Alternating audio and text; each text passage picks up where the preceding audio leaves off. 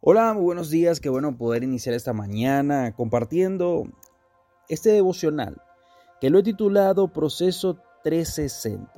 360, 360 días para caminar en la presencia de Dios. Y hoy amanecí pensando em, en que cuando el templo del Señor está destruido, no hay crecimiento. Y cuando hablo del templo del Señor, hablo de nosotros, de nuestro corazón, de la casa de Dios, que es nuestra vida, nuestro cuerpo. Cuando abandonas la presencia de Dios, llega un momento, puede llegar un momento donde no sabes ni siquiera a dónde vas. Estás confundido, cualquier voz te puede desviar de la visión que tenías, del propósito que tenías. Y te preguntas de repente, ¿qué pasó? ¿Qué faltó?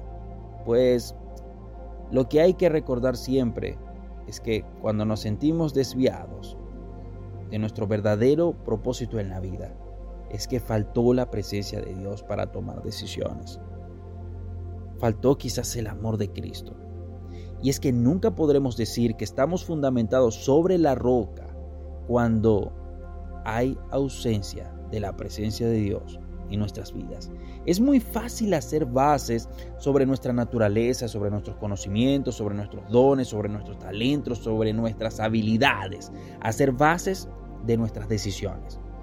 Pero, ¿acaso eso no es fundamentar sobre la arena? Fundamentar sobre la arena es vivir en el yo, vivir en lo que tú puedes hacer, en lo que no puedes hacer, en lo que el otro puede hacer o no puede hacer, en lo que tu cónyuge puede o no puede hacer. Y eso es colocar las esperanzas en tus fuerzas humanas. Se parece a la historia de un niño que estaba haciendo un castillo de arena en la playa mientras su padre lo observaba, pero de pronto, sin percatarse, una gran piedra estaba justo al lado del castillo que él estaba construyendo. Pero al momento de crecer su edificación, éste le interrumpía y comenzó a alarla y tratar de sacarla, pero no pudo. Con todas sus fuerzas, aló, aló desesperadamente.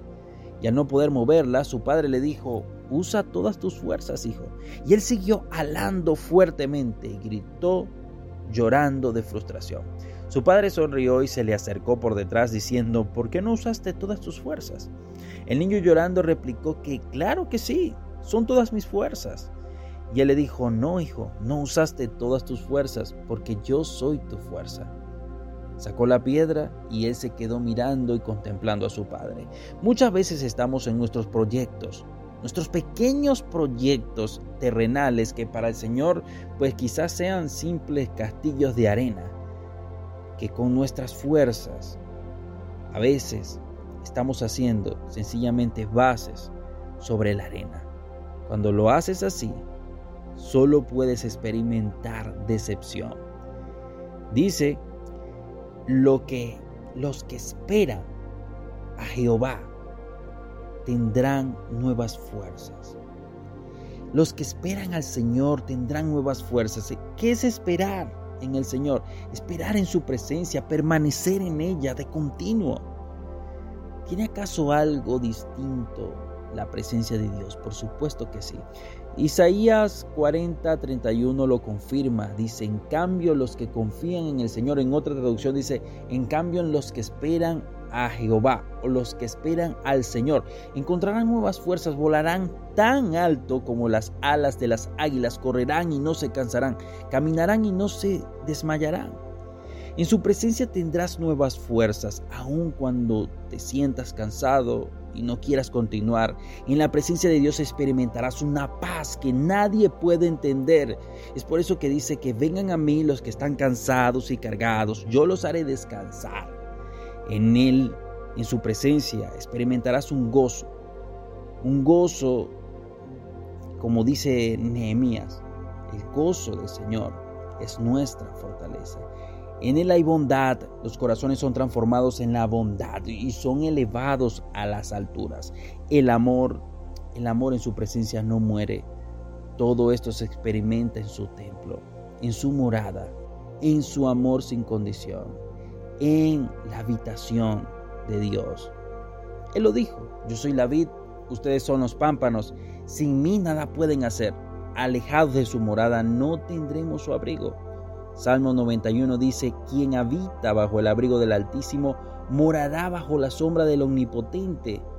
Es un hábito, es un habitar, es ir de continuo todos los días de tu vida. En Él hay descanso, en Él hay paz, en Él hay inspiración, en Él no hay pérdida, en Él hay visión, dirección, sanidad, milagros, unción, crecimiento. Pero cuando su templo está destruido, nada funciona bien. Escúchame bien. Si pierdes su presencia, lo pierdes todo. Lo vuelvo a repetir. Si pierdes su presencia, lo perderás todo. ¿Cómo cultivar la presencia de Dios? Te diré cuatro pasos. Busca un lugar. Busca un lugar para reunirte regularmente, para ser intencional con Él. Busca una hora. Busca una actitud en ti. Una actitud de humillación, una actitud de rendición, una actitud de humildad.